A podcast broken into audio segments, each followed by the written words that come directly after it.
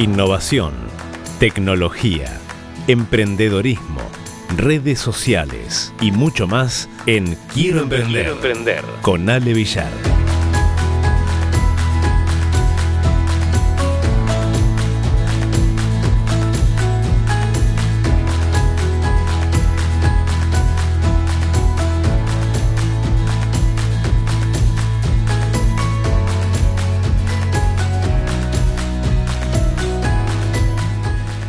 Muy bien, vamos a estar comentando algo que nos trae Ana Sastre. Ella es una directora de una agencia de marketing que se especialista, eh, que se especializa específicamente en psicólogos y terapeutas, pero esto lo podemos abrir también a otras profesionales eh, de, la salud también o algunos consultores, eh, porque es interesante entender algunos errores sobre eh, nuestra, nuestra tarea. Bueno, eh, vamos a, estar compartiendo algunas claves para diferenciarte de tu competencia en el sector del desarrollo personal. ¿no? Obviamente si uno está trabajando como psicólogo o terapeuta, obviamente o, como consultor, eh, el trabajo es reconfortante. en este caso, poder ayudar a superar el dolor eh, de mucha gente realmente es algo interesante. Pero claro, hay mucha competencia, ¿sí? Eh, y los potenciales clientes se pueden llegar a sentir confundidos porque realmente no saben lo que necesitan. Hay tantos métodos, tantas soluciones en, el mercado que es difícil decidir también. Y eh, incluso a veces, ¿no? Esto se transforma en escepticismo, en desconfianza por parte de muchas personas con respecto a la efectividad del trabajo que tal vez vos estás realizando. Entonces, algunas claves, por ejemplo, o el error, ¿sí? El error número uno es venderte únicamente por tu título o por tu especialidad, ¿sí? O sea, si crees que la gente va a entender lo que haces por tu título o por tu especialidad, eh, bueno, Ana Sastre dice, estás muy equivocado. Por ejemplo, psicólogo, eh, humanista, terapeuta eh, o, este, o médico especialista en algo. Para que la gente que está confundida se decida ¿sí? a, a contratarte, a utilizar tus servicios, tu producto, bueno, tenés que explicarle en qué les podés ayudar para que ellos sepan para qué pueden servir tus servicios. Entonces, la clave empieza eh, a, responder algunas preguntas de tus clientes. Por ejemplo, ¿para qué me sirve contratar tus servicios? ¿A qué tipo de personas se dirigen? ¿Soy yo una de ellas? ¿Sí? Por ejemplo, a ver, y acá ella comenta algún diálogo. Por ejemplo, hola, soy José y soy psicólogo. Eh, la otra es, hola, soy Alba, psicóloga y ayudo a mamás primerizas a enfrentarse y superar los retos de la maternidad. ¿Se entiende eh, la diferencia? Em, prácticamente es poder eh, ofrecer esos servicios como lo que vos podés llegar a resolver como profesional. El error número dos, la falta de, em, de concretización, ¿sí? O sea, mis servicios te aportan bienestar, te aportan felicidad, vas a aprender a ser feliz, etcétera, etcétera. Bueno, son palabras mayores, ¿no? Eh, es como que se hace de todo, pero este, bueno, son en muchos casos promesas tan grandes y tan poco específicas que, punto uno, dejas que cada uno se imagine una cosa y las expectativas sean totalmente dispares. Dos, realmente parece que vendes una receta estándar ¿sí? para todo el mundo que al final solo tiene el efecto de un libro parecido de, autoayuda, algo así. Entonces, la clave, ¿cuál es?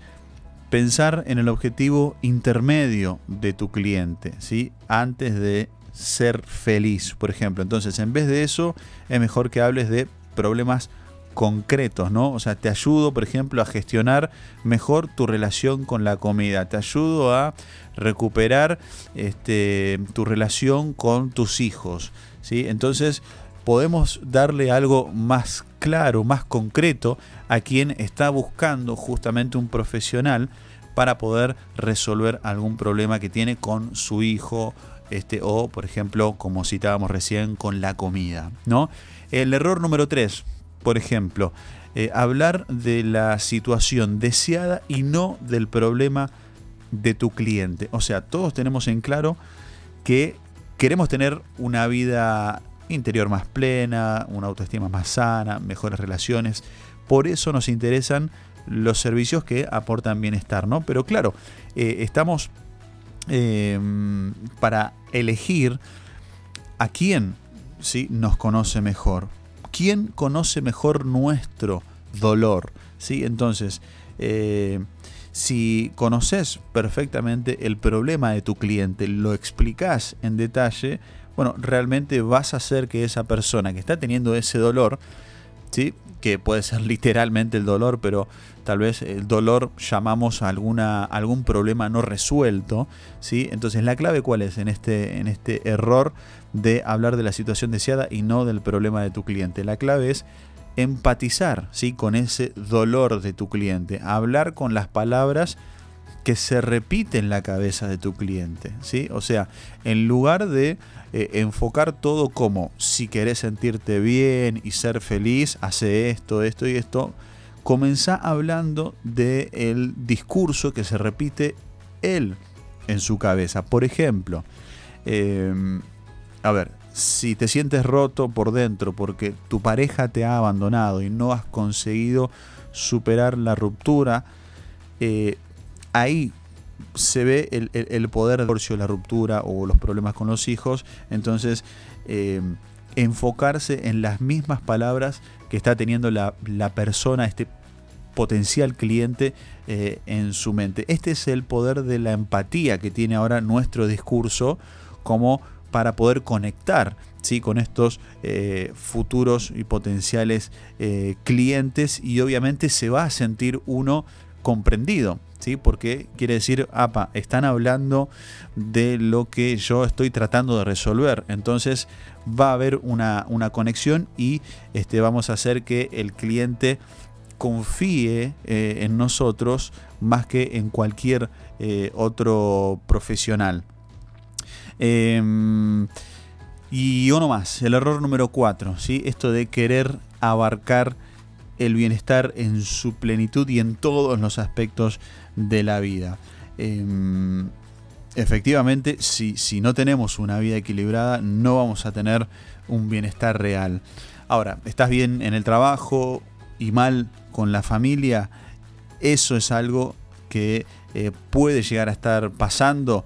Bueno, obviamente estamos ahora citando cuestiones que tienen que ver con psicólogos, con terapeutas, pero traslada esto a tu servicio, traslada esto a tu producto, como para que vos puedas posicionarte también como alguien que conoce realmente del tema, como un experto eh, y obviamente que, que con herramientas, ¿sí? con técnicas que vos puedas llegar a conocer, bueno, bueno, puedas solucionar esos problemas de tu cliente. Por ejemplo, es mejor que seas terapeuta para madres, que es algo bastante específico, ¿sí?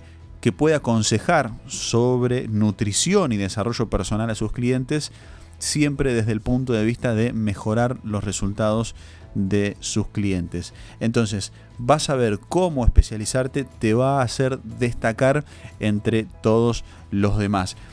Si hablamos de salud, bueno, este es el nicho más grande. Ahora, dentro de salud hay otro nicho, ¿sí? hay otro segmento del mercado eh, y ya nos posicionamos en la salud mental y emocional. Ahí ya nos posicionamos dentro de ese nicho de mercado con profesionales que tienen que ver con la salud mental y emocional. Estamos hablando de bueno, psicólogos, terapeutas, psiquiatras. Ahora, seguimos achicando ese nicho de mercado y nos vamos a dónde?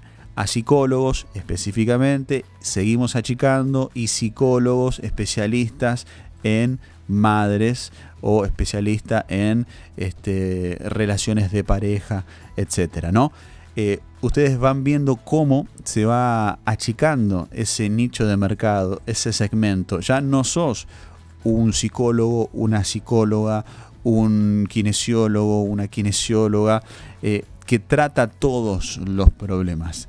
Ya sos alguien específico que resuelve un punto específico, que sos especialista en algo específico, lo cual va a hacer entonces diferenciarte del resto. Cuando una persona tenga un problema, por ejemplo, siendo madre, eh, y no logra recuperarse de, la alimentación ¿sí? o del desarrollo personal, bueno, le tiene que venir a su mente tu nombre como profesional, tu nombre como quien eh, tiene ese producto que está necesitando. Tenemos que lograr posicionarnos eh, en un segmento muy pequeño para poder destacarnos. Y a veces uno piensa que no, para seguir a todos necesitamos cubrir todos los aspectos. Pero bueno, en este caso lo que nos cuenta eh, Ana es algo muy interesante, el hecho de poder eh, ir achicando